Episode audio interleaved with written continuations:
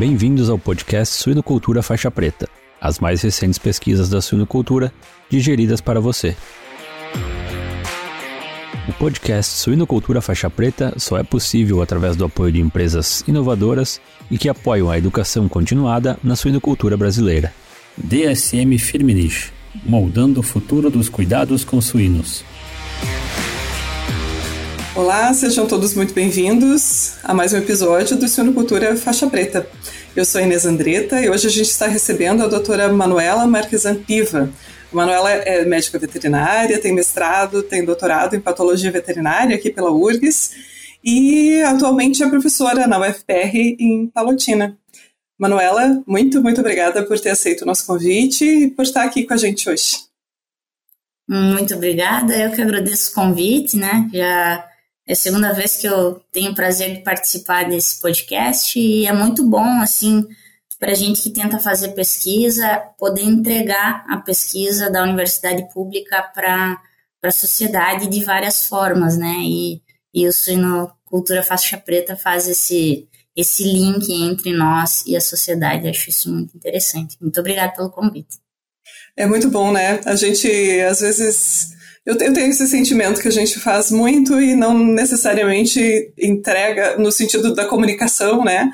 Esse, esse podcast aqui tem, tem dois assuntos muito importantes, assim, suinocultura, né, óbvio, mas essa divulgação da, da, da ciência é muito bacana também. E hoje a gente vai conversar sobre uma pesquisa que foi publicada agora recentemente, né, e que a Manuela e, e a equipe, né, eh, desenvolveu, e um, essa, essa, pesquisa ela trata de um problema, dos problemas, na verdade, né, de, de, que estão associados à, à pastorela. É, eu queria primeiro assim pedir para você apresentar um pouco para a gente, comentar um pouco para a gente sobre esse problema, assim, como vocês têm visto esse problema na, na suinocultura e quais são os, uh, os, os, riscos envolvidos aí nessa né, com, com a pastorela. Uhum. Então, é, Primeiro, a pastorela é, é, um, é, a principal bactéria que é isolada em processos de pneumonia em suínos no Brasil, né? No Brasil e no mundo. E ela geralmente sempre foi vista como uma, pastorela, uma, uma bactéria secundária, ou seja, sempre necessitando de um agente primário, um micoplasma, uma influenza, para ela causar lesão secundária. Nos últimos anos, no Brasil, em especial no Brasil, é, foi surgindo uma cepa um pouco diferente da, da cepa ah, que antigamente era associada a essas pneumonias mais secundárias, né? E uma apresentação clínica mais acentuada, mais aguda, mais importante em suínos. E em alguns estudos experimentais com o pessoal da Embrapa, o próprio João Xavier, no, acho que no mestrado, no doutorado dele, trabalhou com essa, com essa, com essa problemática especificamente em reproduzir isso experimentalmente. Eles conseguiram identificar essa cepa e reproduzir ela de maneira experimental é, e afirmando que ela é uma cepa também primária, ela independe de processos infecciosos primários para causar lesão. É, e na literatura, sim, ainda faltava um pouco sobre como que essa cepa é, se apresentava clinicamente dentro dos rebanhos. Então, o objetivo desse trabalho em específico foi apresentar essa pastorela, dizer, ó, ela, ela tem um perfil de patogenicidade maior e como que ela se apresenta clinicamente e patologicamente dentro do rebanho brasileiro, né? Muito legal. E um, esse levantamento que vocês apresentam, né, os dados que vocês apresentam nesse trabalho especificamente, como eles foram coletados? Então, uh, ele, esse, esse, trabalho em específico ele faz parte de um trabalho maior que foi no meu mestrado. Então, no meu mestrado, a gente fez uma casuística de mortalidade sobre um trabalho sobre causas de morte em suínos de recriterminação. Então, durante um ano, a gente selecionou algumas granjas e foi coletando dados sobre mortalidade, né? Então, a gente ia para a granja e fazia necrópsia de todos os animais que vinham a óbito naquele período. Então, a gente conseguiu um N aí de aproximadamente 600 animais mortos, né? a gente conseguiu acessar e fazer o diagnóstico patológico, né, baseado na necrópsia desses, dessas mortalidades. E durante, isso foi no estado de Santa Catarina, acho que é importante a gente localizar nessas né, granjas. E durante esse trabalho a gente foi percebendo que muitos desses casos eles eram relacionados a policerosites com isolamento de Pastorella montocida. E isso né, ah, nos criou um alerta, né, do tipo, será que a gente está lidando com esse tipo de pastorela superpatogênica que a gente via em trabalhos experimentais? E aí a gente foi pegando isolamento, foi conseguindo fazer outras técnicas de diagnóstico para chegar, né, nessa, nessa cepa chamada superpatogênica, né. Muito legal. Um trabalhão, né? Quanto tempo vocês ficaram coletando dados? Foi durante um ano e a gente fez coletas em todos os períodos, inverno, verão, outono e primavera, para a gente ver se a mortalidade na terminação tinha alguma questão a ver com, é, com a, a, sazonalidade, né? Em alguns Sim. trabalhos mostram que diarreias é mais no inverno, é, pneumonias, aliás, diarreias é mais no verão, pneumonias mais no inverno, a gente queria ver se isso tinha alguma correlação. A princípio não teve correlação nenhuma, mas foi um trabalho que a gente ficou, é, esteve na granja durante aproximadamente três meses, né, em, em dias, uh, durante o ano. Então foi, foi bem representativo, assim, da mortalidade do ano, né. Que legal. É, algum, algum tempo dedicado à pesquisa, né? Bacana. Foi. Eu um, um, imagino que um banco de dados bem interessante depois para explorar. E bacana isso, né? De dentro de um trabalho a gente conseguir é, é, mais informação até do que o que de repente no início estava sendo programado. Essa parte, né? Essa publicação aparentemente foi isso, né? Um levantamento quase que extra. É, foi exatamente. Foi, foi um, um aspecto secundário, né? E a gente começou a perceber essa, essa, essa casuística diferente e a gente foi selecionando essas necrópsias. Então, nesse trabalho, a gente selecionou 17 casos é, em que haviam isolamento de pasteurela mutocida de maneira septicêmica, ou seja, em várias serosas, no abdômen, no pericárdio, na pleura. E a gente é, conseguiu pegar esses isolamentos e explorar de maneira molecular também eles, né? A gente conseguiu identificar o tipo capsular e identificar genes de patogenicidade específicos.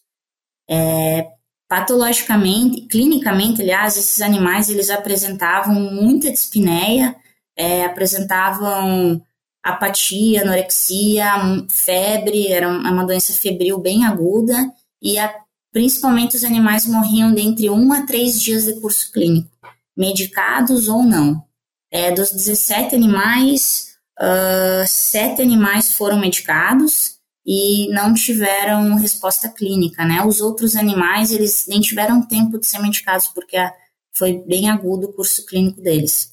Então, na necrópsia, a gente via essas policerosites, acometimento de, é, de várias serosas, pericárdio, pleura, peritônio, e também um, um forte acometimento da, do parênquima pulmonar. O pulmão era muito, muito cometido.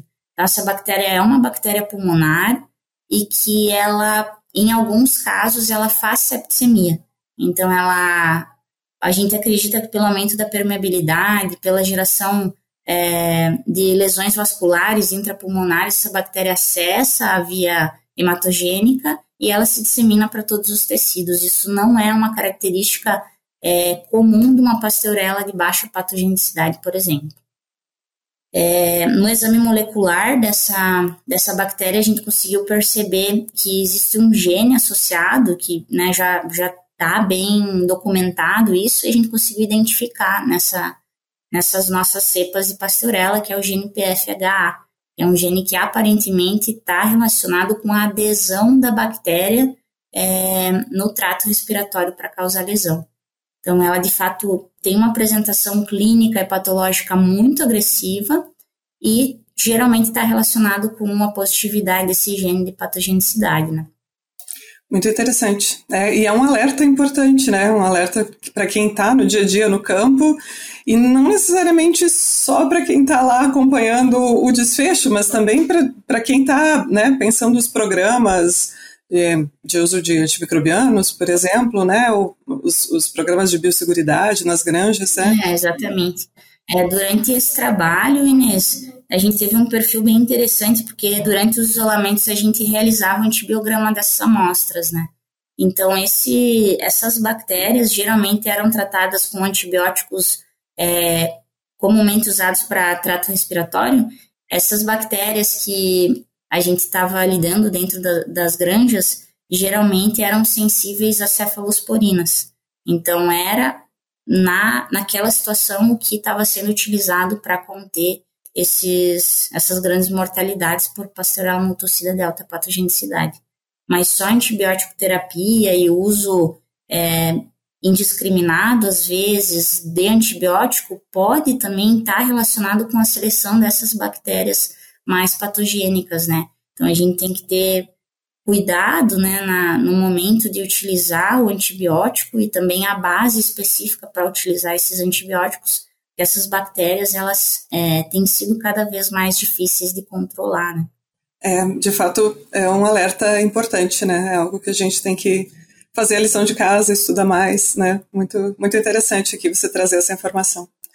E esse foi um levantamento né, feito em Santa Catarina. É, como você vê, a, não vou dizer a, a transposição, talvez, né, dessas, dessas informações, se fosse feito em outro lugar, você acredita que vocês teriam encontrado uma situação diferente? É, ou não, essa, essa é, é, é uma característica. Santa Catarina tem um rebanho que é bem representativo para outras regiões também, do Brasil e talvez do mundo. É, a gente que trabalha com diagnóstico de suínos, a gente acaba é, recebendo suínos de várias regiões, né? E a gente tem tido diagnósticos desse tipo de pastorela em, em outros estados, é, e isso, infelizmente, está tá meio disseminado, assim, né?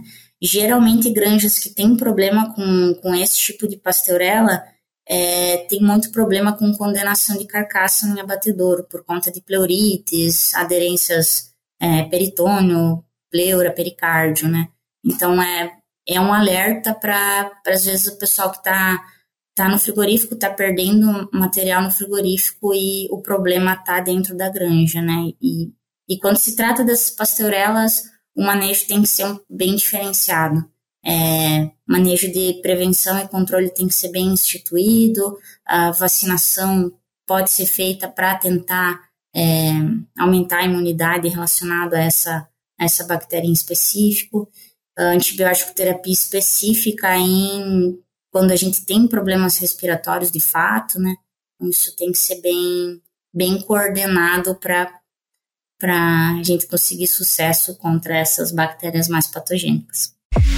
A DSM Firmenich pode ajudá-lo a preparar, proteger e apoiar a resiliência dos seus leitões, fornecendo experiência local em suínos e soluções completas e personalizadas para ajudá-lo a concretizar a sua visão. A DSM Firmenich está moldando o futuro dos cuidados com suínos elas estão bem organizadas, né? A gente tem que. Artigo sensível que temos que organizar mais que elas.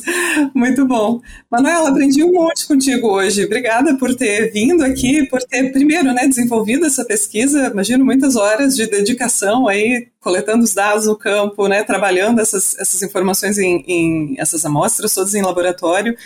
Então, obrigada por ter desenvolvido essa pesquisa, por estar entregando esse, esses dados né, tão importantes assim para, uh, eu diria para a literatura, mas para a sociedade né, como um todo. E obrigada por dedicar o teu tempo, vir aqui compartilhar essas informações com a gente. Ah, muito obrigado. Eu gostaria de agradecer o convite de novo e gostaria de agradecer todos que ajudaram nessa pesquisa. Uh, o Marcos Moreira ajudou lá da Embrapa fazendo as PCRs, a Seara Alimentos ajudou fomentando também boa parte dessa pesquisa. E o setor de patologia é, da URGS, que foi minha casa por muito tempo, então uh, agradeço bastante a orientação do professor Saulo também e todo mundo que ajudou. Muito obrigada. Que legal. É isso, né? Pesquisas a gente não faz sozinho. Que não bom. faz sozinho. Muito obrigada, Manuela, de novo, e obrigada a todos que ficaram com a gente né, durante esse episódio. E um abraço e até a próxima.